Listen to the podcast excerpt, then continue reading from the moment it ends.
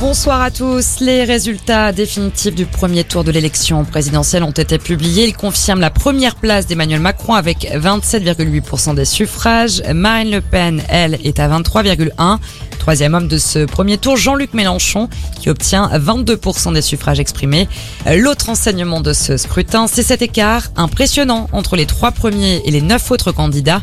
Il semble qu'une partie des électeurs ait préféré voter en fonction des chances de victoire plutôt que de leurs convictions.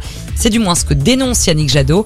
Eddie Vautrin Dumaine, directeur d'études à l'Institut de sondage Cantar Public, donne raison aux candidats écologistes. Il y a un bon transfert entre guillemets des voix euh, qui s'est fait à gauche au nom du vote utile et euh, dont a bénéficié euh, Jean-Luc Mélenchon. Néanmoins, il fait à peu près 2 points, entre 2 points et 2,5 de plus qu'en 2017. Donc il y a eu un vote utile certes, mais qui est pas non plus beaucoup plus important que ce qu'on avait pu observer en 2017. Marine Le Pen, elle est arrivée malgré tout à conserver son électorat de 2017. Lorsqu'on regarde la structure des électorats de Marine Le Pen et d'Éric Zemmour, le coup, il y a des vraies différences, ce qui n'est pas le cas à gauche. Donc je pense qu'il y a à la fois peut-être un petit réflexe de vote utile, mais il y a aussi et surtout une campagne de Marine Le Pen qui a été euh, efficace, où elle a labouré le terrain, où elle a fait campagne pendant plus d'un an. Ça lui a été euh, profitable.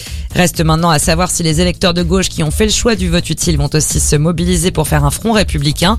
Emmanuel Macron, lui, n'y croit pas. Le président candidat ne se fait pas d'illusions. Il va devoir aller chercher les électeurs pour s'imposer au second tour.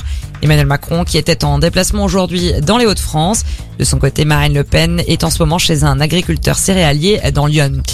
Au lendemain du crash d'un avion de tourisme dans les Côtes d'Armor, le parquet de Saint-Brieuc fait le point sur l'enquête. Une enquête qui révèle que l'appareil avait récemment été révisé et avait volé courant février. Le drame a fait trois morts. Et puis, vigilance orange dans deux départements du sud-ouest. Une alerte au vent violent pour la Haute-Garonne et le Tarn. Voilà pour l'actualité. Bonne soirée à tous.